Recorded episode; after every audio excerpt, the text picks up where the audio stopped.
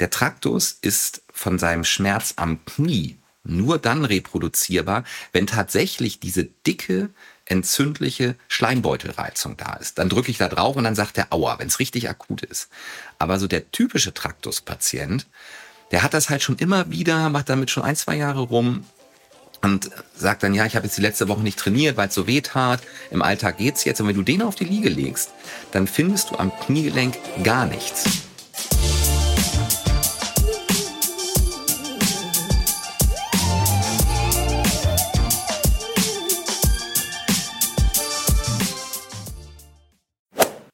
Zählt zu den häufigsten und hartnäckigsten Laufverletzungen das Läuferknie, auch Traktussyndrom oder ITBS. Der Begriff Läuferknie ist dabei eher irreführend, denn es handelt sich dabei gar nicht um eine reine Knieproblematik. Das Problem sitzt meistens ganz woanders, und zwar im Oberschenkel, im sogenannten Tractus iliotibialis. Um diese Laufverletzung wirklich zu verstehen, haben wir uns einen Gast in den Podcast geholt, der in seiner Praxis nicht nur täglich die ganze Bandbreite an Laufverletzungen sieht und behandelt, sondern auch selbst leidenschaftlicher Läufer ist. Die Rede ist von Sportarzt Dr. Matthias Marquardt.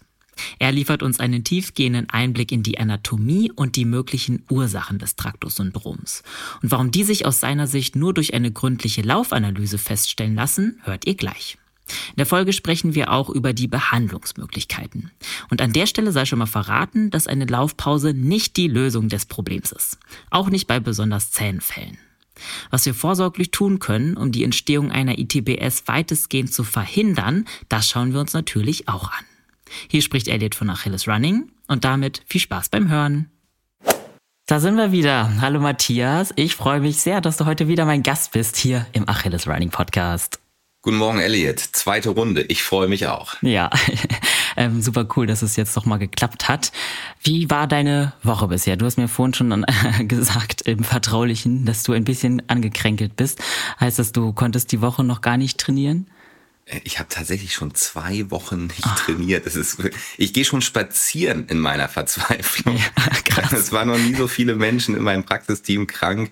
Das ist so immer noch das große Post-Corona-Pendel, was zurückschwingt. Am Ende habe ich nur Husten, aber einen Husten, der mir sagt, trainingsfähig bist du nicht. Und Husten kann ja auch mal irgendwie länger als zwei Wochen dauern. Ich gehe also jetzt jeden Abend fünf Kilometer spazieren, um nicht komplett durchzudrehen. Mhm. Und ich hoffe, dass ich nächste Woche wieder laufen kann. Oh je. Äh, gute Besserung auf jeden Fall von mir und natürlich Dankeschön. von der ganzen Community.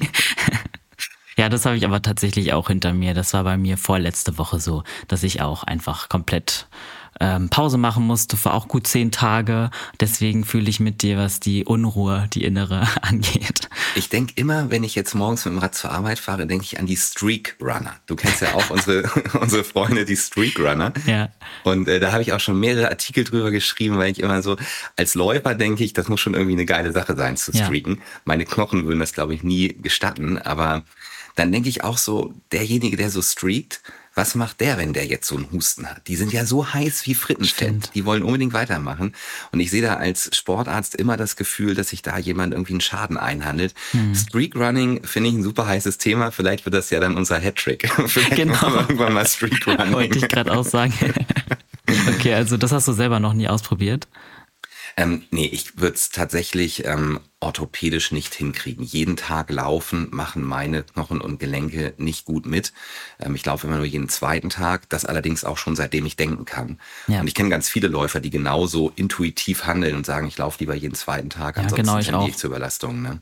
Ja. Insofern Streak Running, das ist auch eine, eine harte biologische Auslese, die da stattfindet, glaube ich. ja, krass, krass auf jeden Fall.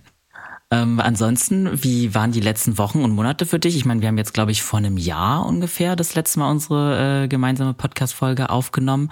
Wie lief es läuferisch für dich in der Zwischenzeit?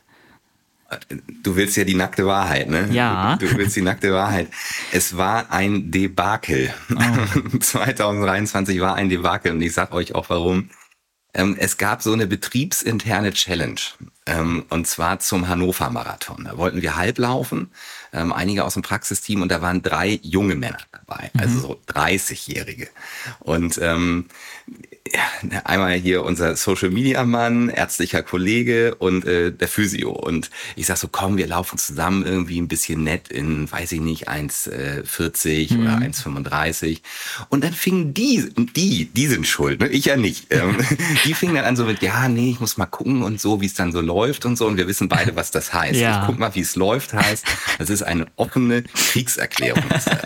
Und ich sage, gut, also wenn ihr das wollt, dann könnt ihr das haben. Und ich habe wirklich alles aus meinem Körper nochmal rausgequetscht, Krass. was ging, um sie alle drei sauber sportlich zu schlagen, mhm. hatte leider zur Folge 1,31 ist es dann noch geworden unter Darbietung aller nice. meiner Kräfte. Ich habe mir so die hintere Oberschenkelmuskulatur vermackelt, oh. dass ich da tatsächlich ein halbes Jahr Dauergast in meiner eigenen Praxis zur Physiotherapie oh war. Und ja. ähm, jetzt lief es gerade wieder ähm, und es war echt hakelig und jetzt der Husten. Du siehst, ich bin oh, mental Mann. am Ende ja. ähm, und ich habe mir jetzt geschworen, mal gucken, wie lange es hält, dass ich so ein Blödsinn nicht wieder mache, ja. sondern dass ich vielleicht einfach äh, meinem Alter Tribut zolle ähm, und da einfach mal so zum Spaß dran teilnehme. Mal gucken, ja. wie lange das hält. Ja. Aber gut zu wissen, dass die Übereifrigkeit sogar Sportärzten passieren kann. Also sogar dir. Die Lernkurve in diesem Bereich ist sowohl bei meinen Patienten als auch bei mir selbst einfach verdammt flach. Ne? Man mhm. macht diese Läuferfehler immer wieder. Mhm. Und ich frage mich, warum. Es ist schlimm. ja, Laufverletzung ist ja eigentlich schon ein sehr gutes Stichwort. Ähm, letztes Mal ging es um die Achillessehnenproblematik, es ging um Plantarfaszitis. Dieses Mal wollen wir ja über das sogenannte Läuferknie sprechen. Das wird ja vielen da draußen ein Begriff sein. Ähm, da wir gerade bei deiner persönlichen Story waren, hast du schon mal mit dem Läuferknie in deiner Laufbahn ähm, ja, Be eine Begegnung gehabt? Also wer mich kennt, weiß ja, dass ich eigentlich jede Laufverletzung, die es gibt, äh, schon selbst ausprobiert habe, mhm. leider Gottes. Ähm, vielleicht äh, trägt das aber auch zu einem gewissen Verständnis für die Probleme bei. Aber tatsächlich habe ich beim Laufen dieses Läuferknie, wir müssen gleich nochmal um die Begriffsdefinition ringen, ähm, das habe ich tatsächlich beim Laufen noch nicht gehabt, aber selbstverständlich kenne ich den Schmerz. Mhm. Ich habe mir nämlich mal im Italien Urlaub da in, äh, in Bozen da hier, habe ich mir mal äh, ein Rennrad geliehen, einmal im Leben. Und mein Körper ist ja empfindlich wie so ein Rennpferd. Ich hatte schon ein schlechtes Gefühl, bin dann da so ein bisschen äh, eine Woche Rennrad gefahren und in einer Sitzposition, die nicht so richtig meins war. Und da hatte ich dann auch Traktus, also Traktusschmerzen außen am mhm. Knie, was man ja gemeinhin als Läuferknie bezeichnet, ähm, hat mich ein bisschen geärgert, ging dann Gott sei Dank schnell vorbei, weil es nur durch diese falsche Radposition kam. Aber ja, dummerweise kenne ich auch das persönlich. Mhm, verstehe. Gut, dass es bei dir dann relativ schnell vorbei war, zum Glück. Mhm. Das ist leider nicht immer so, aber ähm, zur ähm, Begriffsdefinition, du hattest ja. ähm, Läuferknie gesagt, das ist auch eine sehr gängige Bezeichnung, aber wenn man so in die Literatur guckt, ähm, sind sich nicht alle Autoren hundertprozentig einig. Ähm, einige sagen zum Läuferknie auch, äh, sagen Läuferknie auch zum Patellaspitzensyndrom, also diese Patellasehne, die unter der Kniescheibenspitze zum Schienbein zieht. Wenn es da wehtut, sagen die meisten Sportärzte Jumpers Knee, weil das ganz oft Leute haben, die Weitsprung machen. Mhm oder andere Sprungsportarten. Ähm, manchmal wird aber auch das Läuferknie genannt. Ähm, über das wollten wir heute aber nicht sprechen, wenn ich dich richtig. richtig. verstanden habe, sondern über diesen Schmerz an der Kniegelenksaußenseite, der so diffus, ganz klein bisschen über dem Kniegelenksspalt, etwas über der Mitte außen liegen. Ähm, und das wird meistens Läuferknie genannt und der Fachbegriff ist dann ähm, Tractus iliotibialis Syndrom und ähm, was es damit genau auf sich hat, können wir jetzt gleich mal rausarbeiten. Ja, sehr gut, dass du das schon mal so ein bisschen definierst. Ich habe auch in meinen Recherchen vor allem die Begriffe Traktus-Syndrom, eben auch Läuferknie und ITBS gefunden. Das wäre dann quasi alles das Gleiche, richtig? Ja, ITBS steht für Iliotibiales Bandsyndrom ja. und äh, Tractus iliotibialis ist quasi nur ein bisschen anderes äh, Würfeln der Worte. Und ähm, ja, das sind die gleichen Begriffe. Okay, also könnte ich jetzt während der Folge das Wort Traktus-Syndrom verwenden, um es kurz äh, zu ja, sagen? Das, oder, das, ja? äh, also wenn ich in der Praxis mit einem Physio äh, spreche, dann würde ich auch sagen, der hat Traktus. Okay, sehr gut, dass wir das schon mal vorab geklärt haben. genau. Begriffsverwirrung dann entsteht. Ähm, kommen sehr viele Leute mit Traktus zu dir in die Praxis? Wie verbreitet, würdest du sagen, ist das bei LäuferInnen? Also ich würde schon sagen, dass äh, das, was wir letztes Mal besprochen haben, Achillessehne, Plantarfaszie bei weitem das häufigste Problem mhm. sind. Und ähm, je nachdem, welche Studie du dann aufschlägst, sind die Häufigkeiten auch mal so ein bisschen unterschiedlich dann betitelt und verteilt. Aber ähm, der Traktus ist bei den äh, Läuferproblemen sicherlich ganz weit vorne und kommt für mich nach ähm, Achillessehne und Plantarfaszie. Okay, an Platz, auf Platz zwei. Ja. Oder so. drei, dann, wenn du die beiden genau, anderen trennst. Stimmt, ja. ja gut. Ja dann ähm, lass uns da gerne mal reinstarten ins Thema.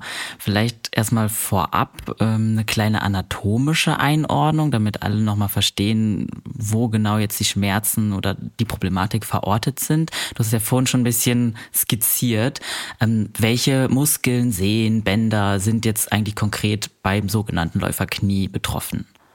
Ja, und da kommen wir echt schon zu Beginn gleich zum interessantesten Punkt eigentlich. Ähm, wo wir große Missverständnisse haben und große Probleme ähm, in Therapien, die dann nicht wirken. Ähm, es ist nämlich anatomisch durchaus komplex und nicht so wie bei der Achillessehne, dass man sagt, okay, die Achillessehne tut weh, also ähm, da weiß jeder, wo das Organ ist und die Sache ist im Prinzip klar umrissen. Beim Traktus ist es komplizierter. Also Traktus heißt ja letztendlich Bahn, das ist eine, eine Sehnenplatte, eine Sehnenbahn, die vom Becken, Ilium, Ilium ist das Becken, ähm, runterläuft bis ähm, an die Oberkante vom Schienbein. Deshalb Traktus, also Sehnenbahn, Ilio vom Becken, Tibialis zum Schienbein. Tibia ist das Schienbein. Ähm, so kommt dieser etwas äh, komisch anmutende Name zustande. Das ist jetzt aber nicht einfach nur ein Stück Sehne, was vom Becken ähm, runterläuft ähm, zum Schienbein, sondern das hat komplexe biomechanische Funktionen und auch Verknüpfungen. Ähm, das Ganze dient einmal als äußere Verspannung des Oberschenkels. Der Oberschenkelknochen, der trägt ja immense Last. Ne? Wenn ich eine Treppe runterlaufe oder einen Marathon laufe, dann kriegt er immer so eine Biegespannung nach außen. Und so eine Biegespannung ähm, ist natürlich auch ein Stück Stoßdämpfungsmechanismus. Ein elastisches Gewebe hält besser als ein hartes Gewebe. Und der ist eben nach außen durch diesen Traktus gespannt. Und ähm, der fängt dann quasi diese Biegespannung auf. Aber anatomisch noch viel interessanter ist, dass diese Biegespannung natürlich dann auch muskulär mitgezügelt werden muss. Und das machen insbesondere zwei Muskeln. Einmal der sogenannte Tensor fascialate. Auf Deutsch heißt er nicht viel besser. Auf Deutsch heißt er Schenkelbindenspanner. Mhm. Der sitzt so, wenn man vorne so zu seinem Becken fasst, dann ist da vorne so ein, so ein harter Punkt, äh, vorne außen am Becken. Und da drunter, ähm, etwas nach außen weg, äh, ist so ein, ja, vielleicht ähm, Handteller großer Muskel, ähm, der dann nach außen zum Traktus hinspannt und an dem zieht und ihn sichert. Und dann haben wir hinten vom Becken, von der hinteren, äh, vom hinteren Beckenkamm, äh, den mittleren Gesäßmuskel, der zieht auch mit Fasern an diesen Traktus und kann den auch mit spannen. Und diese beiden Muskeln sind ganz, ganz essentiell für eine gute Diagnostik in dem Bereich. Es ist sogar so, dass der Tractus iliotibialis embryologisch aus diesem mittleren Gesäßmuskel hervorgegangen ist. Also die sind mhm. quasi eine Einheit. Man darf die auf keinen Fall trennen. Und wenn dieser Traktus zu viel Spannung hat, dann entsteht der Ärger am Kniegelenk. Ähm, wie und warum müssen wir gleich nochmal besprechen. Aber der Ärger entsteht am Kniegelenk. Deshalb denken alle Läufer und auch der Löwenanteil der Ärzte, Traktus ist ein Knieproblem, mhm. ähm, weil es da halt weh tut. Ja. Ähm, ich würde sagen, dass der Traktus in den meisten Fällen eher ein Hüftproblem ist, weil diese eben beiden besprochenen Muskeln, also hier außen am, am Beckenkamm, die den Traktus spannen, weil die übermäßig fest werden, verspannt sind und damit eine übermäßige Zugbeanspruchung auf den Traktus bringen. Und das manifestiert sich dann am Knie. Mhm. Okay, das Knie ist mal ist in dem Fall dann überhaupt nicht ja wirklich das Problem. Das ist eher eine Oberschenkelgeschichte. Ja, schon. Also es ist, also möglicherweise ist das Knie dann schon auch das Problem. Wir müssten jetzt vielleicht gleich einmal drüber sprechen, warum es da unten weh tut. Ähm, ja. Aber die Hauptursachen liegen nicht immer, aber oft woanders. In den meisten ja. Fällen liegen sie da oben, wo ich gerade besprochen habe, am Becken. Mhm. Und ähm, dann würde ich jetzt ganz gerne vielleicht einmal erläutern, ja. was da unten am Knie passiert. Also dieser Traktus, der geht außen am Oberschenkel, außen am Knie entlang bis zum Schienbein. Er tut aber nicht wie die Achillessehne oder andere Dinge gerne an seinem Ansatz selbst weh, ähm, mit den Fasern, die zum Schienbein und zum Wadenbeinköpfchen gehen. Die selbst entzünden sich in der Regel nicht. Der läuft aber als breite Platte außen über den Oberschenkelknorren. Und dieser Knochen heißt das tatsächlich. Ähm, und das ist quasi der, der Knochenpunkt außen am Oberschenkel, kurz über dem Knie. Da läuft der Traktus rüber. Und wenn du jetzt eine oberflächliche Google-Recherche machst, dann findest du das, was du in quasi auch jedem sportmedizinischen Lehrbuch findest. Da tut's weh, da ist der Traktus, Warum tut's weh? Weil der da reibt und da ist ein Schleimbeutel und der entzündet sich. Und wenn der Schleimbeutel nicht mehr entzündet ist, hast du keine Knieschmerzen mehr. So habe ich das 20 Jahre lang gelernt. So steht's ja. fast überall geschrieben. Stimmt. Und ähm, ich bin da sehr skeptisch, ob das so stimmt. Denn klar, es gibt da Schleimbeutelentzündung. Aber jeder Läufer, der mit Traktus zu mir kommt, und das sind wahrlich nicht wenige, wird von mir immer routinemäßig am Kniegelenk mit einem Ultraschall untersucht. Und diejenigen, wo ich dann, wenn sie dort Schmerzen außen am Knie beklagen, tatsächlich eine, eine solche Wasserblase, also einen flüssigkeitsgefüllten, entzündeten Schleimbeutel finde, das sehe ich, obwohl ich ja primär Läufer in der Praxis habe, zweimal im Jahr. Wow. Also total selten. Und das geht so weit, dass ich ähm, neulich hier in Hannover, da gibt es so eine Kooperation mit der, mit der Uniklinik, immer so ein Symposium, wo Ärzte und Physiotherapeuten abwechselnd Vorträge halten. Total cooles Format. Und dann bin ich da mit diesem Thema angerückt. Ähm, da waren auch viele kniechirurgische Kollegen mhm. und ähm, habe genau das zum Thema gemacht. Ich sage, Leute, ähm, überall steht, das ist eine Schleimbeutelentzündung. Ich sehe aber nie einen Schleimbeutel. Und es gibt noch ganz andere ähm, Erklärungsansätze, warum das dort weh tut. Und in der Tat ähm, ist man sich wissenschaftlich, wenn man jetzt richtig tief bohrt, gar nicht einig, was genau dort weh tut, wenn man nicht den dicken Schleimbeutel findet. Und der ist, wie gesagt, mhm. höchst selten. Und da wird jetzt diskutiert, dass es, wenn es nicht der Schleimbeutel ist, dass es eine Reizung des Bindegewebes ist, dass es eine Reizung der Knochenhaut ist, dass es so ein Muskelfaszienschmerz ist, der fortgeleitet ist, dass da Nervenendigungen sich befinden in diesem Bindegewebe zwischen dem Traktus und dem Oberschenkelknorren. Ähm, es gibt also keine schlüssige, bewiesene These, was dort eigentlich wehtut, wenn da nicht der Schleimbeutel ist. Ja. Und ähm, da kann man jetzt Salbe drauf schmieren ähm, oder ähm, eine Cortisonspritze hinsetzen, wenn man meint, das tun zu müssen, um dann diesen schmerzhaften entzündlichen Reiz zurückzudrängen. Aber die Ursache liegt nicht dort. Die Ursache liegt woanders. Es ist dort unten einfach nur ein Reibepunkt. Mhm. Und in den alten Büchern steht halt immer drin, ja, wenn du ein O-Bein hast, also das Bein nach außen drückt, hast du mehr Spannung auf diesem äußeren Traktus, weil der ja außen verspannt und dann kriegst du Traktus. Wo ich auch sage, ähm, tut mir leid, aber ich habe mindestens genauso viele Menschen mit X-Beinen mhm. und geraden Beinen, die das ganze Problem auch haben. Also ja. diese ganzen alten Erklärungsansätze, du hast ein O-Bein und du hast einen Schleimbeutel, die stimmen so nicht. Die stimmen gelegentlich mal, aber in den meisten Fällen stimmen sie nicht. Ja. Und ja. es gibt eben noch ganz andere Erklärungsansätze, warum dieser Traktus Ärger macht. Nehmen wir jemanden mit einem X-Bein. Ähm, wenn das X-Bein also nach innen fällt innerhalb der Laufbewegung, eine Sache, die wir bei Frauen häufiger sehen als bei Männern, und dann noch die beckenstabilisierende Muskulatur nicht gut ausgebildet ist, dann, wenn ich jetzt Traktusschmerzen rechts habe, dann stehe ich auf dem rechten Bein beim Laufen, das Bein kippt rechts nach innen und dann ist ja das linke Bein in dem Moment in der Luft und da kippt dann das Becken also nach links ab. Und wenn das zu doll passiert, wird dadurch schon wieder dieser mittlere Gesäßmuskel gespannt, weil der eigentlich das Becken auch stabilisiert. Das heißt, der Traktus hängt an der beckenstabilisierenden Muskulatur. Und wenn mein Becken nicht stabil ist und ich dann noch ein X-Bein dazu habe, dann mache ich eine immense Spannung auf den Traktus. Das heißt, ich habe genauso viel Erklärungsmöglichkeit für vermehrte Spannung unten am Knie, durch X-Bein und instabiles Becken und schlechten Laufstil wie durch O-Bein. Ja.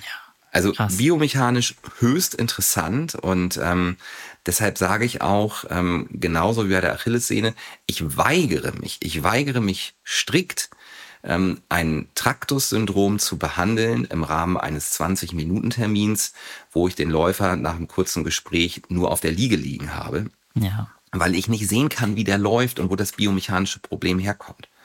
Und es gibt immer mal wieder die Situation, dass Läufer sagen, ja, aber ich wollte das nur mal hier ganz kurz und so. Ich sage, nee, mach, ich sage dann immer, bitte mach mich nicht zum schlechten Arzt. Mhm. Ähm, wir brauchen die Zeit, äh, wirklich zu gucken, was los ist, um diese völlig unterschiedlichen Beschwerdeauslöser herauszufinden und ähm, dann ursächlich vorzugehen. Und ursächlich vorzugehen heißt Spannung oben am Becken aus den Muskeln rauszukriegen, die übermäßigen Zug auf diesen Traktus ausüben. Ja. Ja, ich finde es extrem faszinierend, dass du hier direkt schon mal mit ein paar Mythen aufgeräumt hast. Deswegen sehr gut, dass wir dich heute als Experten hier haben und da du ja auch selber als Läufer einfach viel tiefer in der Materie drin bist, als vielleicht der oder die andere ja, Sportärztin, kann man sagen. Ähm, ja, ich würde da gerne mal anknüpfen direkt. Warum ist es dann so, dass gerade bei LäuferInnen dieses Problem so häufig auftritt? Ich meine, wir alle verwenden ja wahrscheinlich unseren Traktus im, im Alltag, würde ich sagen. Warum ist es gerade so eine LäuferInnen häufig auftretende Problematik? Ähm, ja, das ist tatsächlich auch interessant. Ähm, warum haben es Läufer und Walker nicht? Man könnte ja genau. sagen, ähm, der Walker belastet ja seine Beine ganz genauso. Und das ist biomechanisch wieder interessant. Jemand, der geht, hat in dem Moment, wo der Fuß sich unter dem, unter der Hüfte befindet, also das Bein sich nach hinten bewegt bei einem Schritt, eine Kniebeugung von wenigen Grad, fünf, maximal zehn Grad. Da läuft der Traktus noch nicht über diesen Knochen so rüber. Das tut er erst typischerweise bei 30 bis 40 Grad. Kniebeugung. Und jetzt rate mal, welche Kniebeugung Läufer ähm, in einer normalen Laufbewegung haben. Das sind just diese 40 Grad. Verstehe. Und ähm, deshalb ist Laufen ein riesiger Trigger.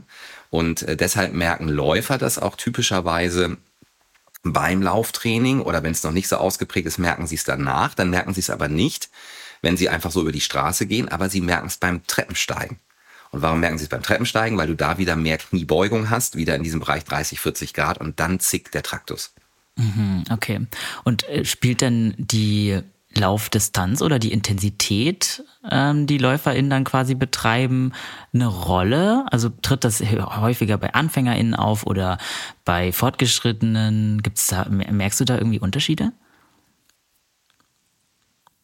Ja, also man hat grundsätzlich immer Verletzungshäufungen, wenn man exzessiv belastet. Und man hat immer Verletzungshäufungen, wenn ich etwas neu mache oder ungewohnt mache. Und deshalb würde ich schon sagen, man hat sicherlich einen Peak bei den Einsteigern und man hat einen Peak bei den Leistungssportlern.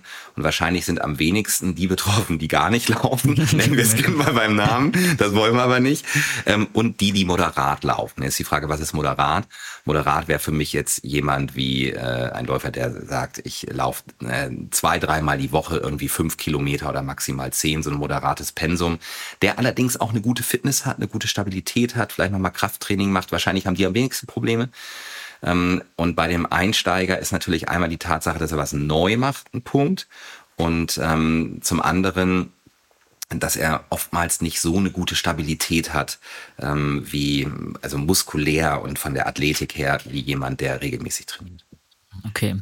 Und was gibt's noch so für Faktoren, die das vielleicht begünstigen können, die Problematik. Also wir haben ja jetzt schon von X- und O-Bein gesprochen, das scheint ja eher jetzt nicht so primär das Problem zu sein.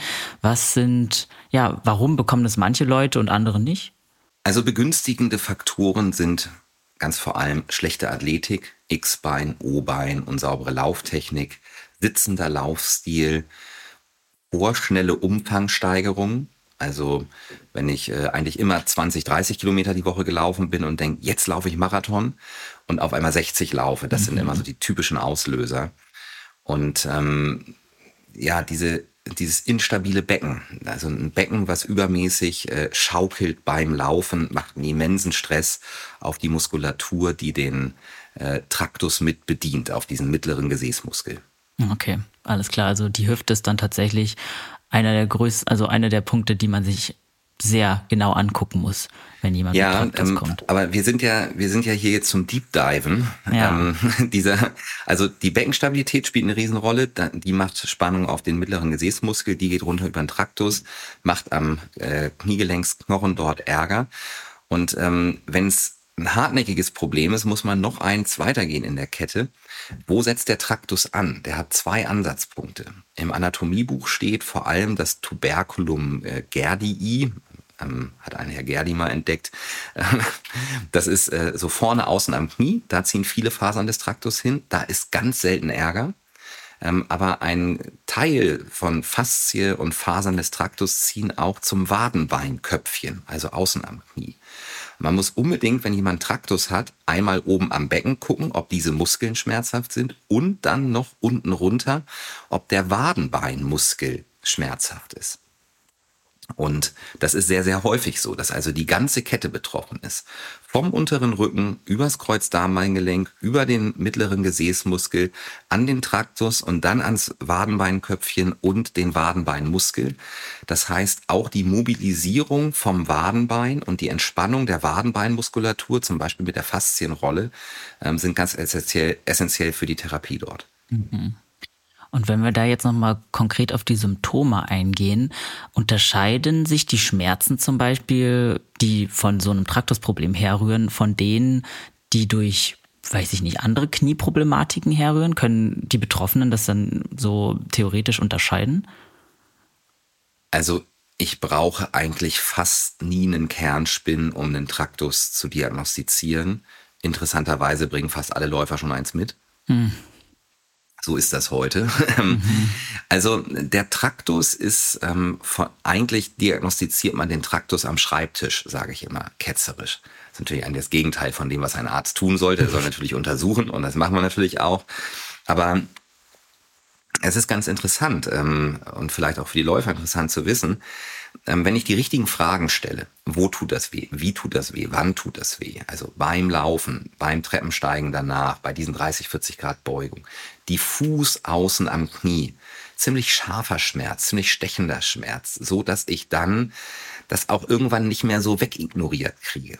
Also Achillessehne, wenn man sich warm gelaufen hat, in den meisten Fällen geht's dann erstmal. Ja. Kriegst, die Quittung kriegst du dann später, tut dann halt nach dem Training richtig weh. Aber Traktus, wenn Traktus mal so richtig da ist, dann ist auch nach drei oder fünf Kilometern ist dann echt Feierabend. Ne? Dann humpeln die nach Hause, weil der Schmerz mhm. so scharf ist. Ähm, so, wenn mir einer das berichtet, dann ist die Diagnose eigentlich schon zu 95 Prozent gesichert. Mhm. Kann man sagen, ja, aber im Lehrbuch steht ja, er könnte ja auch ein Außenmeniskusproblem haben. Ne? Das ist ja anatomisch äh, ziemlich äh, in einer Nähe so. Ähm, aber so ein Meniskusproblem macht einen anderen Schmerz. Ne? Macht dann zum Beispiel auch mal einen Gelenkerguss, hat, macht so ein Einklemmungsproblem, ähm, hat meistens irgendwie einen Unfall oder höheres Lebensalter mit Verschleißprozessen. Der hat früher Handball oder Fußball gespielt, hat er schon mal was gehabt. Ähm, und ähm, die beschreiben das auch anders. Ne? Die haben das dann eben auch beim Wandern so einen Schmerz und nicht nur beim Laufen. Dieses, dieses 30, 40 Grad Beugungsspezifische hat nur der Traktus, hat nicht der Außenmeniskus. Mhm. Und ähm, dann ist es oft so, der Außenmeniskus ähm, ist in der Untersuchung dann gut reproduzierbar. Da mache ich so bestimmte Drehtechniken am Knie und dann sagt der Patient schon schnell Aua. Mhm. Der Traktus nicht. Der Traktus ist von seinem Schmerz am Knie nur dann reproduzierbar, wenn tatsächlich diese dicke, entzündliche Schleimbeutelreizung da ist. Dann drücke ich da drauf und dann sagt der Aua, wenn es richtig ah. akut ist. Aber so der typische Traktuspatient, der hat das halt schon immer wieder, macht damit schon ein, zwei Jahre rum und sagt dann, ja, ich habe jetzt die letzte Woche nicht trainiert, weil es so weh tat. Im Alltag geht's jetzt. Und wenn du den auf die Liege legst, dann findest du am Kniegelenk gar nichts. Spannend. Und dann sind die Patienten immer ganz aus dem Häuschen, ja, aber ich muss Ihnen das doch zeigen und ich will Ihnen das doch zeigen. Und ich sage, entspann dich.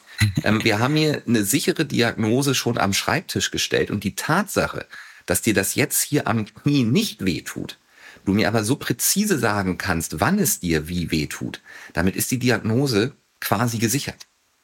Also manchmal kann es auch hilfreich für die Diagnose sein, wenn es beim Draufdrücken nicht klar wehtut. Das ist geradezu typisch für den Traktus. Ja, Außer spannend. bei den ganz, ganz schlimmen, heftigen, wirklichen Schleimbeutelentzündungen. Aber jetzt kommt der absolut springende Punkt dieses Podcasts. Das ist der Grund, warum wir heute sprechen, Elliot. Wenn du auf der Liege liegst und untersucht wirst und am Knie ist nicht viel zu finden und alle im Raum meinen, das muss wohl Traktus sein. Jetzt kommt der entscheidende Punkt, wie biegt der Sportarzt jetzt ab? Er kann jetzt sagen, ja, ich dachte, du hast Traktus, aber das tut da ja gar nicht weh, wenn ich drauf drücke. Wir machen mal einen Kernspin und im Kernspin siehst du dann auch nichts. Und ähm, dann heißt es ja, hm, dann weiß ich auch nicht, komm, wir machen mal Salbe drauf. Das wäre nicht so ideal. Ideal ist, wenn du jetzt einfach deine Untersucherhände nimmst und Richtung Becken gehst. Und wir wissen ja schon warum. Und am Becken untersuchst, was ist mit diesen beiden spannenden Muskeln. Ähm, der Tensor fascialate, der Schenkelbindenspanner und der mittlere Gesäßmuskel. Und in den meisten Fällen, wenn du da dann drauf drückst, dann heißt es, oh, das tut ja richtig weh. Mhm. Und damit haben die aber überhaupt nicht gerechnet, weil die ja der festen Überzeugung sind, dass sie ein Knieproblem haben. Mhm. Haben sie ja auch. Ähm, aber die Ursache liegt da oben. Und dann fasst du runter unters Kniegelenk und nimmst dir noch Wadenbeinköpfchen und die Wadenbeinmuskulatur vor. Und da hast du meistens die gleichen Spannungsverhältnisse. Am Traktus teilweise in dem Moment eher weniger. Okay. Und daraus ergibt sich dann natürlich alles weitere, dass man schaut, äh, wo ist wirklich das Problem. Ich mache dann halt immer einen Ultraschall, um zu sehen, ist da jetzt ein Schleimbeutel oder ist da keiner? Und ähm, meistens ist da keiner. Und wenn ich dann weiß, okay, oben ist Verspannung, unten ist Verspannung, aber dann ist die Frage da, warum ist da diese Verspannung? Und dann muss es halt aufs Laufband gehen. Hat der ein O-Bein? Hat der ein X-Bein? Hat der eine Einlage im Schuh, die sein O-Bein noch verstärkt? Oder bräuchte er eine Einlage im Schuh, die sein X-Bein vermindert? Ähm, ist die beckenstabilisierende Muskulatur ähm, so ausgeprägt, dass das Becken nicht verkippt?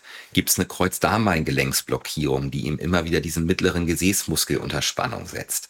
Ähm, dann muss halt richtig tiefschürfende Diagnostik gemacht werden, um rauszufinden, warum tut dieser, ähm, warum verspannt die Muskulatur und macht dann den Schmerz am Knie. Mhm, ich ja. sage dem Patienten immer, wenn wir die Spannung oben an deinen Muskeln wegkriegen, ähm, dann tut es am Knie nicht mehr weh. Okay, ja, eigentlich so simpel, aber erstmal schwierig scheinbar zu tracken, wo das Problem liegt. Ähm, was mich auch noch interessiert, du hattest jetzt eben gesagt, dass die Leute eigentlich im Alltag nicht so viel davon merken, ne, sondern eigentlich dann direkt beim Sport, also beim Laufen in dem Fall. Und du meintest auch, dass die teilweise die, ja, die Problematik so ein bisschen mit sich rumschleppen, vielleicht sogar ein, zwei Jahre. Ähm, ist es so, dass ein Traktus immer schlimmer wird im Laufe der Laufbahn oder kann sich das auch wieder zurückbilden oder einfach gleich bleiben? Es ist gerne wirklich hartnäckig. Ne? Es ist ähm, gehört zu den hartnäckigen Laufverletzungen und wie immer wieder das große Missverständnis. Ähm, wenn dem Läufer was wehtut, ist ja die erste Tendenz, ich ignoriere das. Ja. Das, so sind Menschen, Läufer besonders. Das funktioniert bei Achillessehne noch eine Weile, bei Traktus funktioniert das überhaupt nicht gut. Okay. Die geben, Achillessehne kannst du dich noch mal ein, zwei Jahre mit rüber retten. Ja, ist ja nur nach dem Training und so. Traktus ähm, ist die Idee, ich ignoriere das, oftmals nach zwei Wochen schon beendet. Okay. Das funktioniert nicht. Ja. So, und dann denken die, hm, Mist, ja gut, ähm, dann mache ich jetzt mal Salbe drauf ähm, Hausarzt hat noch gesagt, ich soll Retterspitzumschlag drum machen, finde ich auch alles gute Ideen. Dann beruhigt sich das so ein bisschen. Und nach zwei Wochen denkt er, Mensch, jetzt merke ich ja hier so gar nichts mehr im Alltag und so. Gehe ich mal wieder laufen, zack, ist das Problem wieder da. Mhm. Dann, das macht man dann dreimal hin und her. Und dann ist die Frustration irgendwann riesig. Die Marathon-Teilnahme ist gefährdet und ähm, Riesendrama. Dann wird irgendwo irgendwas gespritzt, hat dann auch nicht geholfen. So, und dann sitzt er irgendwann zu Hause, dieser Läufer, und sagt, okay, ich muss das jetzt in den Griff kriegen, jetzt bin ich richtig diszipliniert, jetzt mache ich das Unausweichliche, jetzt mache ich drei Monate Pause. Das ist natürlich so ein bisschen wie so eine, wie so eine Selbstkasteiung von so einem ja. Mönch, der sich immer mit der Peitsche auf den Rücken haut, so. Total. Ähm, wenn es, wenn es besonders weh tut, wenn es ganz besonders schlimm für mich ist, dann ist die Reinwaschung, die dadurch erfolgt, maximal groß und ähm, dann werde ich also auch wieder laufen können. Das heißt, die quälen sich eisern durch drei Monate Pause und dann gehen sie laufen und es ist sofort wieder da. Durch mhm. Pause geht es nicht weg. Du hast ja nichts verändert an den auslösenden Faktoren, dadurch, dass du auf dem Sofa sitzt. Ja. Also auch beim Traktus gilt, bitte nicht pausieren. Du kannst immer beschwerdeadaptiert weiter trainieren. Dein Körper wird dir schon signalisieren, wenn es gar nicht geht. Ähm, aber es kann tatsächlich nichts kaputt gehen. Es wird nichts reißen, es wird nichts brechen, es wird kein, kein Spätschaden geben. Du kannst, wenn die Diagnose Traktus von einem Arzt gesichert ist, kannst du nichts kaputt machen. Du kannst immer beschwerdeadaptiert weiter trainieren Manchmal findet man dann so ein Pensum, dass die Läufer sagen, ja gut, ähm, so dreimal die Woche drei oder fünf Kilometer geht. Und sage ich, komm, dann mach das als Erhaltungstraining. Weniger zu machen wird dir auch nicht helfen. Gibt ja. natürlich auch selten mal welche, wo es ganz, ganz schlimm ist, wo man dann wirklich mal pausieren muss. Ähm, aber meistens können die weiterlaufen. Und der springende Punkt ist dann eben, sich um die ähm, Ursachenanalyse zu kümmern und daran was zu ändern. Denn nur weil ich die Ursachen weiß, sind sie ja noch nicht abgestellt. Wenn ich eine instabile Beinachse habe, wenn ich den falschen Schuh habe, wenn ich eine Einlage brauche, wenn meine beckenstabilisierende Muskulatur besser trainiert werden muss, wenn ich Dehnungsübungen für den Traktus und die spannende Muskulatur machen muss, eine Triggerpunktmassage und so weiter, dann muss das halt auch alles gemacht werden. Ne? Mhm, muss alles aufgespurt werden und das ist dann auch ein bisschen Arbeit. Und ich sage dann auch, du, das ist jetzt nicht so, dass du hier irgendwie groß pausierst realisieren musst, ähm, du hast jetzt richtig Reha, ne? Musst jetzt richtig was machen. Du hast jetzt dein Laufpensum ähm, vielleicht von 40 oder 50 Kilometer auf 10 oder 15 reduziert, aber die restlichen drei Stunden brauchen wir für deine Reha. Und zwar okay. die ganzen nächsten Wochen und Monate. Ja. Insofern, es gibt viel zu tun, wenn man Traktus hat. Ja. Nehmen wir mal an, jetzt hat eine Person sich durchgerungen, ist zu dir gekommen, äh, es wurde Traktus diagnostiziert. Ähm, lass uns da gerne mal genau reingehen, wie man jetzt weiter verfahren würde. Also du hast jetzt schon von Reha gesprochen. Gibt es noch andere ja, medizinische Möglichkeiten, wie das so begleitend vielleicht behandelt wird?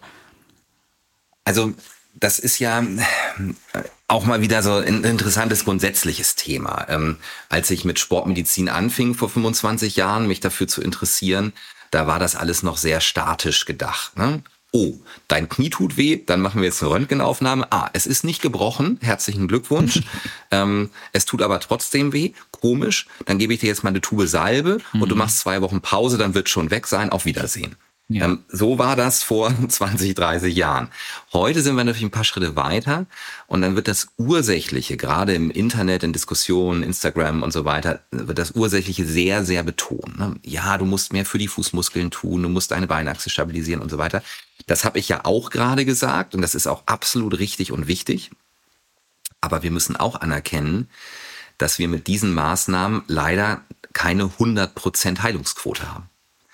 Ähm, die meisten Leute, die ein Traktusproblem haben, ähm, die zu mir kommen, haben ja schon ein Kernspin gemacht, da war nichts zu sehen. Haben schon gegoogelt und festgestellt, dass sie mit der Faszienrolle außen am Oberschenkel diesen Traktus entspannen sollen, dass sie vielleicht ähm, die Muskulatur außen am Oberschenkel dehnen sollen. Das haben die dann auch schon gemacht, die sind dann schon fleißig, tut aber immer noch weh. Ne? Und da sind wir so an dem Punkt, der menschliche Körper ist halt nicht perfekt.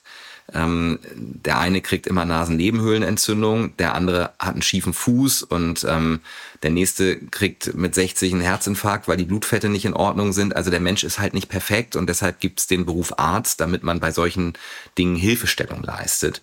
Und vielleicht kann man das nicht immer alleine. Insofern ist dann schon manchmal ärztliche Therapie auch gefragt, neben dem, was man sehr gut selber machen kann und muss. Und das Ärztliche ist einmal wirklich genau rauszuarbeiten, welche ähm, welche Übungen wirklich wichtig sind. Ne? Nicht alles, was man so im Internet liest, ist für den Individualfall dann richtig. Das heißt nicht, dass die alle falsch sind, die Übungen, die es im Internet gibt, aber vielleicht ist es hier und da Zeitverschwendung und der Läufer braucht dann doch ähm, die Übung ähm, XYZ und nicht die Übung ABC.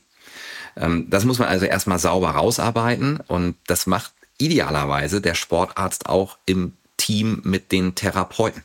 Ich muss immer wieder sagen, der Arzt ist in den allermeisten Fällen ein bisschen in Richtung des Strukturellen ausgebildet. Also ich muss halt entscheiden, ist das gebrochen oder nicht. Ich muss halt entscheiden, ist da ein Tumor oder ist da keiner. Ähm, und der Therapeut, also der Physiotherapeut insbesondere, die Sporttherapeuten sind latent mehr in die Richtung ausgebildet.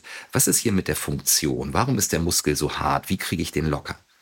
Und ähm, wenn ich schwierige Fälle habe, dann mache ich tatsächlich auch Sprechstunde mit meinen Physiotherapeuten zusammen. Dann sind wir beide im Raum und dann merke ich immer wieder, wie so dieses, ähm, wie das so ein bisschen hin und her gleitet. Von mir so die strukturelle Sicht, so Mensch, der hat so einen Beinschmerz, ist das vielleicht doch von der Bandscheibe? Ich gucke mir nochmal das MRT an, was der Physiotherapeut nicht so gut kann. Währenddessen untersucht er schon und geht so gleitend in die Behandlung über. Und ich denke, wie die gerade das Hüftgelenk mobilisieren, das kann ich gar nicht. Mhm. Das kann ich gar nicht.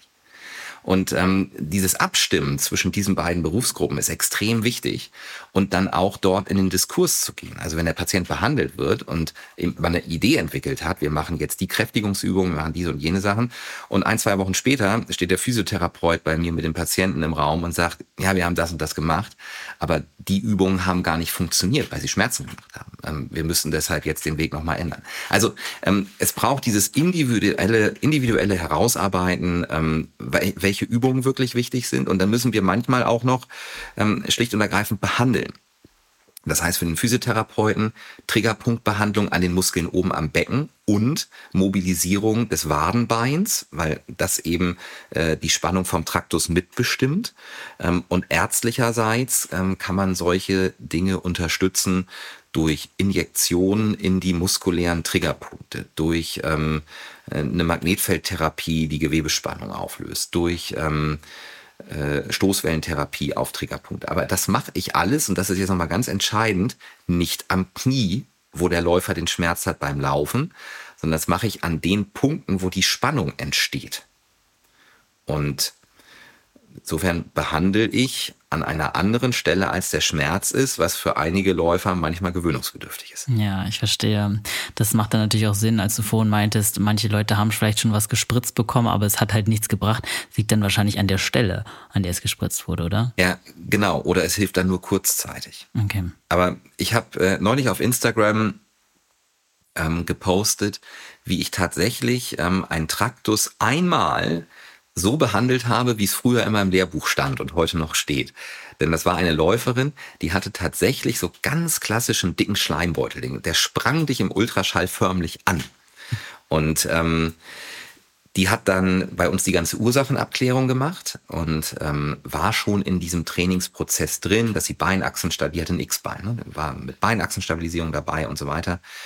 Und ähm, dann meldete sie sich so nach sechs Wochen. Und jetzt denkt, denken die Läufer, die gerade zuhören, sechs Wochen, sechs Wochen möchte ich bitte dreimal gesund sein. Und ich sage, ja. nein, das kann einfach länger dauern. Und die sagte, Mensch, das geht hier in die richtige Richtung, ich spüre das schon, aber ich bin jetzt äh, in drei, vier Monaten, bin ich für einen Marathon gemeldet und der ist mir super wichtig, ich will ihn unbedingt laufen. Habe ich natürlich Verständnis für, hm. ähm, zumal sie da ja auch nichts in dem Sinne kaputt machen kann. Und dann sagte ich, okay, pass mal auf, du hast einen ganz klassischen Befund. Ähm, ich könnte in diesen Schleimbeutel unter Ultraschall eine kleine Dosis Cortison reinspritzen. Ähm, das wird die Sache da jetzt schnell beruhigen. Und dann wirst du mit großer Wahrscheinlichkeit diesen Marathon auch laufen können. Ähm, ohne dass eine Gefahr davon ausgeht. Und haben wir gemacht, hat auch funktioniert. Aber sie hat selber ungefragt gesagt, sie spürt schon, dass sie diese anderen Dinge jetzt unbedingt weitermachen muss, weil eben diese Spannung da noch nicht raus ist. Also dieser strukturelle alte Ansatz und der funktionelle Ansatz, ähm, die können sich auch mal ergänzen. Aber ich betone nochmal, dass da ein Schleimbeutel ist oder eine Situation, die ich sinnvoll und gut dauerhaft mit Cortison behandeln kann, ist die absolute Rarität. Okay, ja. Also es macht dann tatsächlich eher in den Fällen so viel Sinn, in denen tatsächlich dieses, dieser Schleimbeutel, Schleimbeutel ja. vorhanden ist. Ja, oder wenn die Reizung dort in diesem Gleitgewebe so ausgeprägt ist, da auch, auch da kann Cortison dann mal helfen, kann man machen. Aber ähm, ja, es ist, es ist nicht die ideale Therapie. Hm. Weil sie Salben, dauerhaft ist. Was mit Salben? Spielen die eine Rolle? da ist schon eine, der Traktus ist ziemlich dickes Gewebe. Ne? Und ähm, die Salbe muss ja quasi an die, äh, an die Rückseite von dem Traktus, weil da ist ja der Reibevorgang. Also ich würde es machen als Ergänzung, aber es ist vielleicht nicht das schärfste Schwert. Verstehe, okay. Also du, so was ich jetzt rausgehört habe, tatsächlich sind dann ja ne, so physiotherapeutische Übungen eine der wichtigsten ähm, Absolut. Therapien, die eigentlich ja, dann in Also Fall Physiotherapie ist der, der große Anker der gesamten ähm, Traktustherapie. Aber ich meine, lass uns auch da einmal offen drüber sprechen. Physiotherapie hat genauso wie ärztliche Kunst eine Riesenbandbreite. Und das ist ja auch kein äh, medizinspezifisches Thema. Wenn du jetzt jemanden als Podcaster zum Online-Marketing befragst, da gibt's auch sehr viele unterschiedliche Auffassungen. Und wenn du ein juristisches Problem hast, fragst du drei Juristen und kriegst mindestens drei Antworten. Das ist jetzt kein medizinspezifisches Thema. Aber wir haben da eben auch eine große Bandbreite und den Physiotherapeuten. Und wir haben da natürlich auch ein gewisses Problem einfach in der Kostenerstattung, gerade im Bereich der gesetzlichen Krankenversicherung, ja. was eben viel Frustration auf allen Seiten macht. Ähm, der Hausarzt ähm, haftet für die verordnete Physiotherapie in der gesetzlichen Krankenkasse. Da hat er Budgets und wenn er die überschreitet, haftet er persönlich mit Haus und Hof.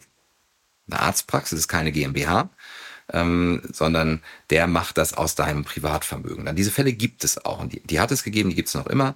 Ähm, du verschreibst zu viel Physiotherapie in der gesetzlichen Krankenversicherung, kriegst ähm, eine Prüfung.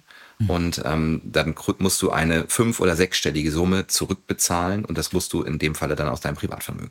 Krass. So, und deshalb äh, lässt sich auch keiner mehr so gerne nieder. Und deshalb sind die Ärzte im gesetzlichen Bereich extrem zurückhaltend mit Physiotherapieverordnungen, weil das macht denen quasi körperliche Schmerzen. ähm, so, und dann dürfen die auch nur sechsmal 20 Minuten verschreiben. Sechsmal 20 mhm. Minuten ist natürlich gar nichts. So, und dann hat der Patient endlich so ein Rezept bekommen, tigert damit los und landet, entschuldige, ich kann das jetzt gerade nicht schöner umschreiben, möglicherweise in irgendeiner Praxis und ähm, ich habe schon Geschichten gehört, wo Patienten mir sagen, ja, dann bin ich mit meinem Rezept dahin. Und dann hat er mich sechsmal mit der Massagepistole aus dem Internet äh, an meinem Traktus behandelt. Oh, ja. Ja, und das ist auch Realität in Deutschland. Also liebe Physiotherapeuten, wir kämpfen alle auf einer Seite und ich weiß, dass es da auch sehr viele gute gibt. Aber ähm, es gibt eben auch äh, Fälle, da werden die Patienten mit einem Physiotherapierezept überhaupt nicht adäquat behandelt. Mhm. Und adäquat behandeln würde hier jetzt ja bedeuten, erstmal sich ein gutes Bild machen, untersuchen, wo sind die Triggerpunkte, manualtherapeutisch behandeln, an diesen Triggerpunkten herausfinden, wo sind die Instabilitäten, die Bewegungsanalysebefunde ansehen und dann in der Trainingstherapie mit Gewichten und Handeln und hier und da oder mit einem Theraband ein ordentliches Trainingskonzept zu entwickeln, denen ein Übungsprogramm mit nach Hause zu geben. Und das ist einfach in diesen sechs mal 20 Minuten, wo im schlimmsten Fall jemand mit einer Massagepistole angerückt kommt, gar nicht darstellbar. Also Physiotherapie ist nicht Physiotherapie. Ne? Mhm, total richtig. Äh, gut, dass du das an der Stelle nochmal ansprichst. Auch spannend aus deiner Sicht als Arzt, das halt auch nochmal zu hören, was da so ein bisschen das Problem ist. Ja. Ja, also es ist ein bisschen traurige Situation. Ich habe auch keine Lösung dafür. Es ist ja, kann man jetzt lange drüber reden, wo versickert das ganze Geld im Gesundheitssystem und so weiter und so fort. De facto braucht man Zeit dafür ähm, seitens des Arztes, um sich eine ähm, äh, überhaupt eine Ursachenanalyse zu machen. Und damit meine ich wenig. Das ist ja das Interessante. Das Kernspin, nur nochmal um so ein bisschen Inside-Talk zu machen.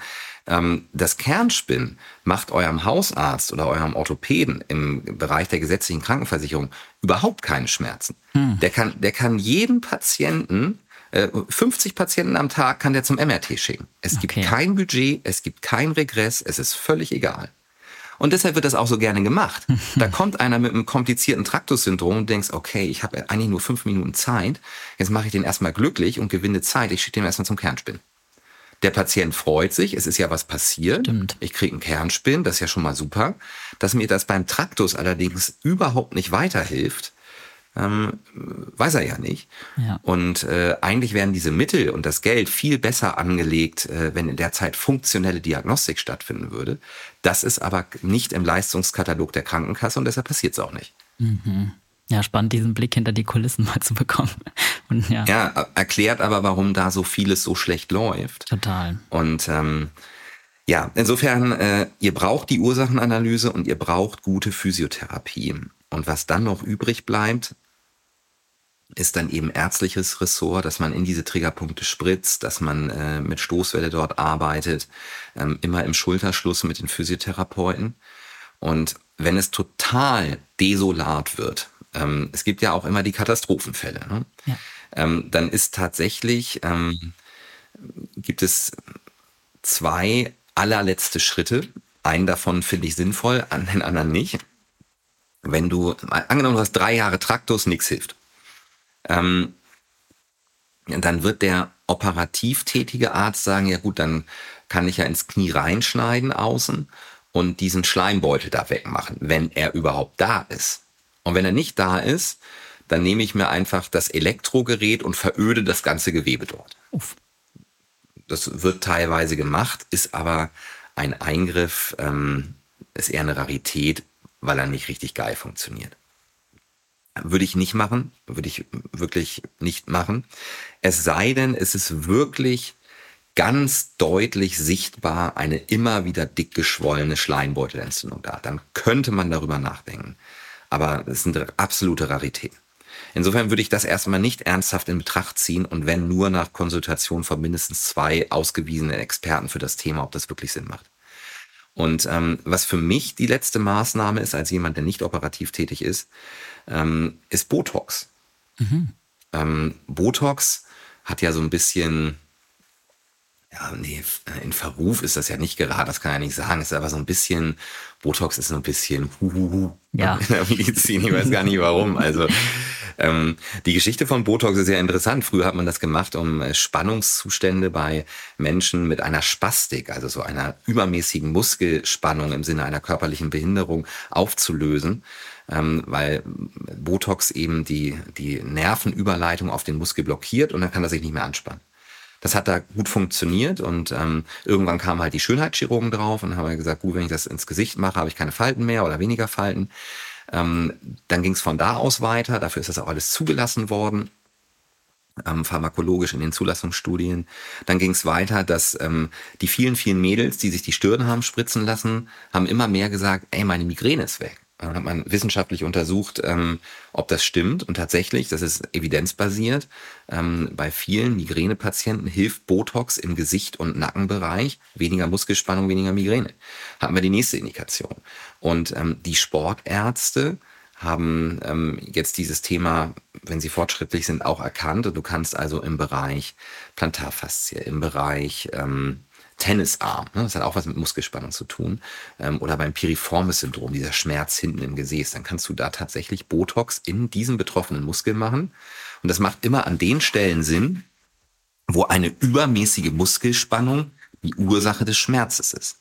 Und wir hatten ja schon rausgearbeitet, dieser Tensor fascialate, der Schenkelbindenspanner und der mittlere Gesäßmuskel oben am Beckenkamm, die spannen den Traktus. Und wenn die damit trotz aller Bemühungen, aus Gründen, die wir vielleicht manchmal gar nicht richtig verstehen, überhaupt nicht aufhören wollen, dann kann ich die Botoxen. Mhm. Das ist jetzt auch nicht gefährlich und ist eigentlich auch nicht so huhu. Es ist nur ungewöhnlich noch in unserer Versorgungslandschaft, aber das kann man durchaus machen. Ähm, was natürlich auch da keine hundertprozentige Erfolgsgarantie, aber ähm, das kann man wirklich bei hartnäckigen Fällen sehr gut machen. Okay, ja. Voll gut zu wissen, dass das eben in ja, Problemfällen dann noch eine weitere Alternative ist. Das haben wahrscheinlich viele auch nicht auf dem Schirm. Nee, wahrscheinlich nicht so häufig. Ja. Und ähm, es gibt eben auch diese Fälle, und das sind die, die für mich wirklich am schwierigsten und am frustrierendsten sind. Ähm, ich hatte jetzt äh, letztes Jahr äh, einen das sind die krassesten Patienten überhaupt. Läufer sind ja krass, ne? Ultraläufer sind noch krasser. Ja. Ähm, aber es gibt sportmedizinisch noch äh, etwas krasseres, nämlich die, äh, die Kampfschwimmer aus Eckernförde. Wir sind okay. ja in Norddeutschland. Ne? Also ähm, ich weiß nicht, ob dir Kampfschwimmer sagt. Wir haben, äh, es gibt ja so diese ganzen Spezialeinsatzkräfte bei der Polizei und so weiter und so fort. Und ähm, bei der Marine gibt's halt die Kampftaucher. Und ähm, wenn man diese Szene da so ein bisschen kennt, es geht nicht krasser als Kampftaucher. Ja. Das ist so wie, wie die Marines ähm, bei den US, äh, bei der mhm. US Navy. Sowas haben wir hier auch. Wir hängen es bloß nicht so an die große Glocke. Und wenn die Jungs anrücken, ähm, die sind immer eher wortkarg ähm, und auch eher schmerzunempfindlich. Und Krass, ja. auch da hatte ich jetzt einen, die müssen da halt auch laufen in ihrer Ausbildung. Ne? Ja. Also in dieser Kaserne, es ist wie im Fernsehen, in der Kaserne wird nur gelaufen, du gehst nie, es wird nur gelaufen, zum Essen wow. wird gelaufen, zum Klo wird gelaufen, zum Training wird gelaufen. Ähm, und die müssen auch ähm, so einen Abschlusslauf machen. Und ähm, der geht da irgendwie über rund 30 Kilometer und das natürlich auch entsprechend im Tempo und so. Das sind echt harte Hunde. Und wenn da einer Traktus hat, dann geht er genauso in die Knie äh, wie ein Läufer dann auch. Äh, Traktus macht sie dann irgendwann fast unmöglich. Und mhm. ähm, dann hast du Leute, die sind austrainiert bis in die Haarspitzen, die sind mega schmerzunempfindlich und sind trotzdem durch Traktus rausgekegelt. Ne? Und dann machst du deine ganzen Untersuchungen, dann siehst du aber eigentlich einen 1A-Bewegungsapparat. Ne? Ähm, Gerade Beinachse, Becken steht wie eine Eins und so weiter, tiptop trainiert. Und ähm, manchmal brauchst du dann wirklich diese, diese letzten Mittel, ne? dass du sagst, okay, wir machen jetzt Botox, wir machen hier Stoßwelle, ähm, neben der Physiotherapie, die schon läuft. Und äh, du brauchst da immer noch so ein paar Pfeile im Köcher für diese richtig schwierigen Fälle, die leider auch immer mal wieder auftreten. Ne? Mhm.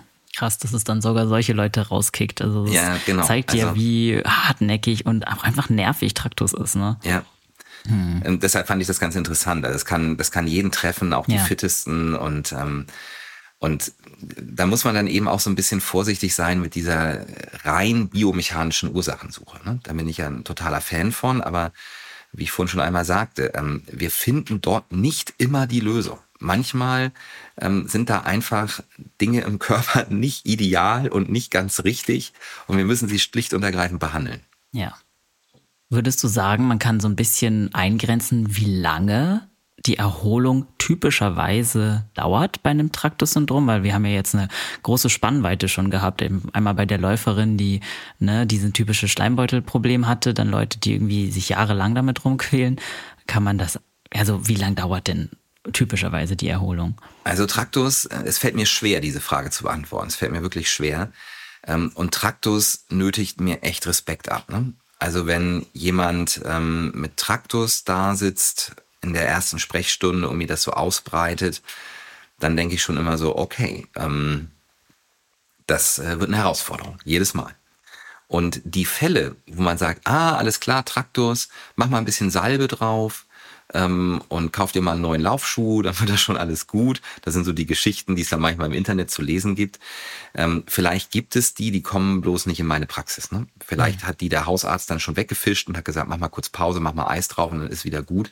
Aber in meiner Wahrnehmung sind die selten. Wenn ein ambitionierter Läufer Traktus hat, ähm, ist das schon für mich eigentlich immer ein ernstzunehmendes Problem. Und ähm, dass man das innerhalb von zwei, vier oder sechs Wochen sicher vom Tisch hat, würde ich für die Ausnahme halten. Okay. Also meistens ist es ein monatelanges Problem, bis man das Thema im Griff hat. Ähm, wenn jemand ähm, nach einem Berglauf sagt, Mensch, mir tut der Traktus weh, macht dann zwei Wochen Pause, kühlt und macht Eis drauf und es ist dann weg, dann ist es eben ein leichter Verlauf. Sowas wird es auch mal geben. Aber wenn jemand kommt und sagt, Mensch, ich habe schon seit drei Monaten, ich kann gar nicht richtig trainieren, das wird nicht besser, ähm, und der kommt im äh, Juno zu dir, dann würde ich eher sagen, ist der Herbstmarathon gelaufen. Mhm, okay, verstehe. Klingt jetzt ein bisschen unschön, aber ähm, meine Erfahrung ist so. Ja kann man dann, wenn man sofort, also wenn man sehr schnell handelt, wenn man merkt, da ist was im Kommen irgendwie, ne, mein Traktus, äh, ich merke da was, kann man da irgendwie noch eingreifen durch sowas wie Kühlen oder andere Formen der also, Therapie? Wenn es wirklich ein akutes Problem ist, wie eben dieses Beispiel, ich habe einen Bergmarathon gemacht ja. mit exzessiver Belastung fürs Knie ähm, und das tut dann dort weh, dann ist das ja ein ziemlich akutes Ding.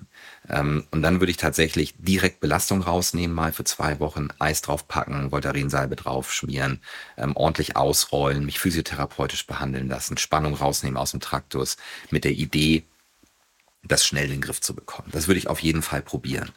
Ähm, aber die meisten Fälle werden anders sein. Die meisten Fälle werden so sein, man sagt, ich bin immer meine 40 Kilometer gelaufen und plötzlich am Dienstagmorgen fing das da an und jetzt geht schon zwei, drei Monate und es geht irgendwie so gar nicht weg. Und das ist dann schon, da deutet sich schon schnell an, da gab es keinen so klaren Auslöser. Das kam jetzt einfach so aus dem normalen Trainingsprozess und dann wird es meistens hakelig. Ja, ja, super unschön. Ja. Hm.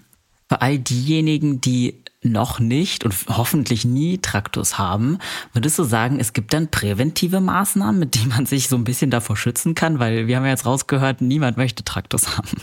Nee, Traktus wollen, wir wollen echt keinen Traktus auf dieser Welt. Ja. Das stimmt.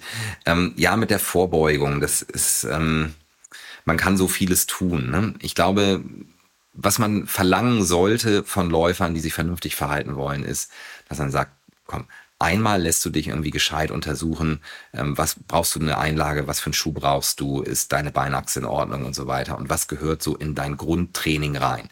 Das wird bei jemandem mit dem X-Bein was anderes sein als bei jemandem mit dem O-Bein. Dass man einmal so ein bisschen biomechanisch aufgeräumt hat, ähm, finde ich, ist eine gute Vorsorge, ähm, die jeder Läufer machen kann, damit man sich gar nicht erst was einhandelt.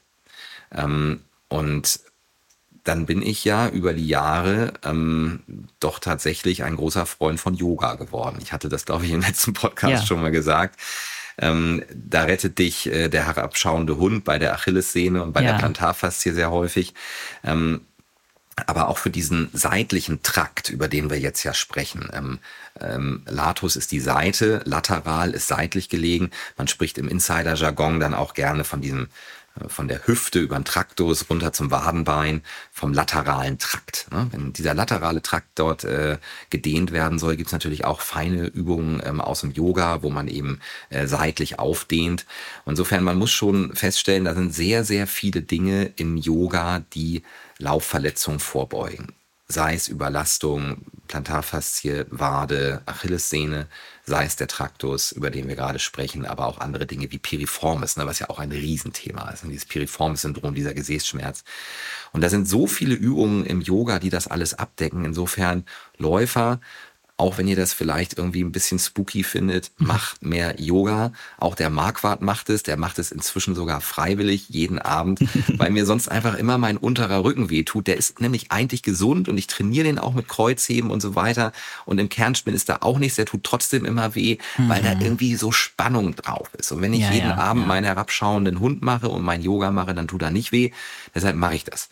Und ähm, macht Yoga. Ja, bei mir ist es auch der obere Rücken. Da hilft irgendwie auch nur Yoga. Also ich bin auch ja, ein Befürworter. Absolut. Ich meine, wir haben halt einfach auch komische Lebensbedingungen. Ne? Wir genau. denken immer, unsere Lebensbedingungen sind normal, aber es ist überhaupt nicht normal, dass wir beide hier jetzt irgendwie komisch auf dem Bürostuhl sitzen und einen Podcast machen in einem beheizten Raum ja. ähm, und äh, dann nachher irgendwie in der Kantine sitzen oder was auch immer und ähm, dann meinen, mit dreimal die Woche joggen gehen, hätten wir alles für unsere Gesundheit geregelt. Ne? Das ja. ist natürlich total gesund und macht total viel Spaß. Aber eigentlich ist unser Körper ja für was ganz anderes gemacht. Ne? Nämlich ja. den ganzen Tag draußen irgendwo durch den Dschungel zu hopsen. Ähm, und insofern, das, was wir machen, ist nicht normal. Auch wenn wir dazu joggen gehen, ist das eigentlich alles nicht so richtig normal. Ja, insofern, richtig. dass wir dann irgendwie auf Dinge wie Yoga zurückgreifen, ist eigentlich nur eine sinnvolle Folge. Mhm. Okay, wenn Yoga jetzt so gut präventiv einsetzbar ist, ähm, würdest du dann generell sagen, dass Dehnung ähm, in dem Fall wichtiger ist als zum Beispiel Krafttraining, also jetzt speziell bei dieser Problematik? Ah. Tricky. Also ähm, ich glaube, dass möglicherweise äh, das eine oder das andere nicht ohne das andere nicht gehen wird. Ähm, denn wir müssen uns ja fragen, warum ist da so viel Spannung in diesem Traktus? Und vielleicht gibt es nicht immer eine Antwort darauf, aber oft gibt es eine Antwort darauf. Und dann sind wir wieder bei diesem Thema, jemand hat ein X-Bein, ist sehr instabil vom Becken. Ähm, der Muskel, der das Becken hält und der das X-Bein verhindert, ist der mittlere Gesäßmuskel. Und das ist der, der auch den Traktus spannt. Das heißt, wenn die Instabilität dazu führt, dass diese Muskeln, die den Traktus spannen, quasi in einen Notfallmodus gehen. Und der Notfallmodus ist, ich kann das über eine saubere Muskelspannung hier nicht halten und tragen. Ich muss mich komplett durchverkrampfen, um hier irgendwie noch eine Notsicherung hinzukriegen. Wenn das die Ursache für den Schmerz ist, dann verstehst du schon, kannst du es nicht aufdehnen, dann kommt das Problem sofort wieder, weil der Muskel wieder in den Notfallmodus zurück muss. Das heißt, ähm, du brauchst diese Kräftigung, um den Muskel so stark zu machen, dass er nicht in den verkrampfenden Notfallmodus muss. Okay. Das heißt, ähm, wir brauchen tatsächlich beides. Und ähm, es wird Leute geben, wo das Krafttraining wichtiger ist. Das ist häufiger, es gibt immer Ausnahmen, ne? aber häufiger ist das die instabile, nicht gut trainierte Frau mit X-Bein. Diese Kombination gibt es da häufiger. Mhm. Und ähm, dass die Spannungsreduktion durch Yoga, Stretching, Faszienrolle äh, wichtiger wird, ist eher, ich mache jetzt wieder ein Bild, wo es wieder Ausnahmen zu gibt, ähm, der sehr gut trainierte, ähm, latent O-beinige, ähm, männliche Läufer, der eben sehr stabil steht, aber zu viel Spannung in der Kette hat. Mhm. Und da würde man dann wirklich das, ähm, das Detonisierende, also das Entspannende in den Vordergrund rücken, während man bei dem ersten Beispiel eher das äh, Kräftigende, Stabilisierende in den Vordergrund rücken würde. Also ja. man muss das tatsächlich auch äh, individuell entscheiden. Ja, total. Also viel scheint ja sehr individuell zu sein, jetzt gerade bei dem Problem Traktus. Hm. Ja, und auch ich habe jetzt dieses Männer-Frauen-Beispiel genommen, weil das tatsächlich sehr häufig so auftritt. Theoretisch kann natürlich aber auch eine Frau eine Überspannung in der Kette haben. Theoretisch kann auch ein Mann ähm, äh, sehr schwächlich von der Stützmuskulatur sein, auch ein X-Bein haben. Aber tatsächlich gibt's das äh, von der Geschlechtshäufung gibt's da einen deutlichen Unterschied. Okay, spannend, ja. Hm, vielleicht noch abschließend, wie sieht's eigentlich mit dem Schuhwerk aus? Weil wir haben jetzt mehrmals schon Einlagen und sowas angesprochen. Würdest du sagen, dass auch ein schlechtes Schuhwerk Traktus begünstigen kann? Ich sage ja immer, um Läufer zu ärgern, ähm, dass das meist überschätzte ähm, Accessoire beim Laufen ähm, ja der Laufschuh ist bezüglich der Verletzungsprophylaxe. Das, nein, das, ist, das stimmt natürlich so im Detail dann nicht. Der Laufschuh ist wichtig und er muss auch klug ausgewählt sein. Aber das geht nur bis zu einem gewissen Grade. Also wenn der Schuh ähm, richtig angepasst und klug gewählt ist und nicht jemand mit dem O-Bein noch eine dolle Stütze drin hat oder jemand mit einem starken X-Bein einen völlig instabilen, viel zu weichen Schuh hat. Also wenn der Schuh sinnvoll, vernünftig ausgewählt ist und wir auch solche ähm, Extremdinge wie jemand neigt zu Achilles sehen und trägt dann einen Schuh mit Carbonplatte, was das nochmal wieder triggern kann. Wenn wir solche Fehler nicht gemacht haben, ab dann ist im Bereich Traktus mit dem Schuh nicht viel zu gewinnen. Also natürlich müssen wir gucken, dass diejenigen, die ein X-Bein haben ähm, und eine sehr instabile Beinachse, dass die innen genug Unterstützung bekommen durch Schuh und Einlage. Und dass die, die eher im O-Bein laufen, ähm, genau das nicht bekommen. Ähm, aber an, darüber hinaus ist über das Schuhwerk nicht viel zu machen. Auch dieses wichtige Thema Fersensprengung. Ist der Schuh hinten flach oder ist er hinten eher mit einem höheren genau. Absatz ausgestattet? Ähm, hat beim Traktus nicht so viel Einfluss. Hat einen riesigen Einfluss beim vorderen Knieschmerz, beim Patellaspitzensyndrom, hat einen riesigen Einfluss bei Wade, einen riesigen Einfluss bei Achillessehnen und Plantarfaszien, hat eher wenig Einfluss bei Traktus. Ja. Ähm, insofern, ich würde den Schuh bezüglich des Stützbedarfs klug anpassen. X-Bein, O-Bein, Instabilität, keine Instabilität. Und wenn das gemacht ist, ab dann ist die Magic aus dem Schuhthema bei Traktus raus. Okay. Verstehe. Ja, danke für deine Einschätzung. Auf jeden Fall an der Stelle. Ja, Matthias, ich habe heute sehr, sehr, sehr viel mitgenommen aus der Folge. Deshalb vielen, vielen Dank, dass du heute im Podcast unser Experte warst und ja, deine Expertise mit den Leuten da draußen geteilt hast. Ich bin mir sicher, dass auch unsere HörerInnen ja sehr viel gelernt haben. Und ja, mir hat sehr viel Spaß gemacht und ich hoffe natürlich dir auch. Es hat mir auch sehr viel Spaß gemacht, immer wieder eine Freude mit dir hier auch so kritische, tiefschürfende Fragen dann hoffentlich sinnvoll zu beantworten. Ähm, ich hatte so ein bisschen Sorge während dieses Podcasts, ob ich so diese anatomischen Bilder ähm, irgendwie halbwegs sinnvoll vermitteln kann. Ich hoffe, dass die Hörer sich immer mal selber angefasst haben, wo ihr Wadenbeinköpfchen genau. ist und so weiter. und ansonsten können wir jetzt ja in den, in den Links, die wir jetzt noch irgendwie bereitstellen, ähm, vielleicht, wenn man dann die Bilder dazu sieht, gibt es dann schnell eine Klarheit zu verstehen, wo ist eigentlich dieser Schenkelbindenspanner und wo ist dieser mittlere Gesäßmuskel. Denn ähm, das ist schon ganz wichtig zu verstehen, um Traktus verstehen zu können. Ne? Total, also, ja, genau. Vielleicht können wir das noch nachliefern. Das genau, das Visuelle. Gut. Ja, was gibt's da für Anlaufstellen? Hau da gerne mal raus. Ähm, ich habe ein ausführliches 15 Minuten, tatsächlich 15 Minuten Video zum Thema Traktus. Da gebe ich dir nachher mal irgendwo den Link, dass du den Gerne. einbauen kannst, wo alles von ähm, Anamnese, Therapie und so weiter gezeigt ist. Und ich habe eine sehr ausführlich recherchierte ähm, äh, Webseite ähm, zu diesem Thema. Wir haben so eine Expertise-Rubrik, wo wir auch äh, extrem viel zum Thema Traktus stehen haben. Ähm, und das sind wahrscheinlich so die beiden wichtigsten Links, wenn sich da jemand noch einmal vertiefen möchte. Und ähm, ansonsten machen wir ja immer mal wieder Dinge aus der Sprechstunde und so weiter, wo man dann solche Sachen wie die Injektion in einen Schleimbeutel mal nachvollziehen kann auf Instagram und so weiter. Und das können wir auch nochmal verlinken. Ja, sehr, sehr cool. Die ganzen Links packe ich euch wie immer in die Show Notes dieser Podcast-Folge. Also guckt da gerne mal rein, wenn ihr euch noch weiter belesen wollt oder euch die Bilder angucken wollt, wenn es nicht ganz visuell bei euch angekommen ist, das heutige Thema. Danke, dass ihr heute wieder zugehört habt, bis ganz zum Schluss. Und wie immer würden wir uns über eine positive Bewertung auf Apple Podcasts oder Spotify freuen und natürlich auch über ein Abo auf unserem Instagram-Account unter achilles.running. Und auf Instagram könnt ihr uns auch gerne mal mitteilen, ob ihr schon mal Traktusprobleme habt, hattet. Ich persönlich habe zum Glück ja noch nicht damit zu kämpfen gehabt, aber uns interessiert natürlich sehr, ob ihr schon mal mit dieser Problematik zu tun hattet. Genau, und damit verabschieden wir uns. Bleibt fit und vor allem gesund und keep on running.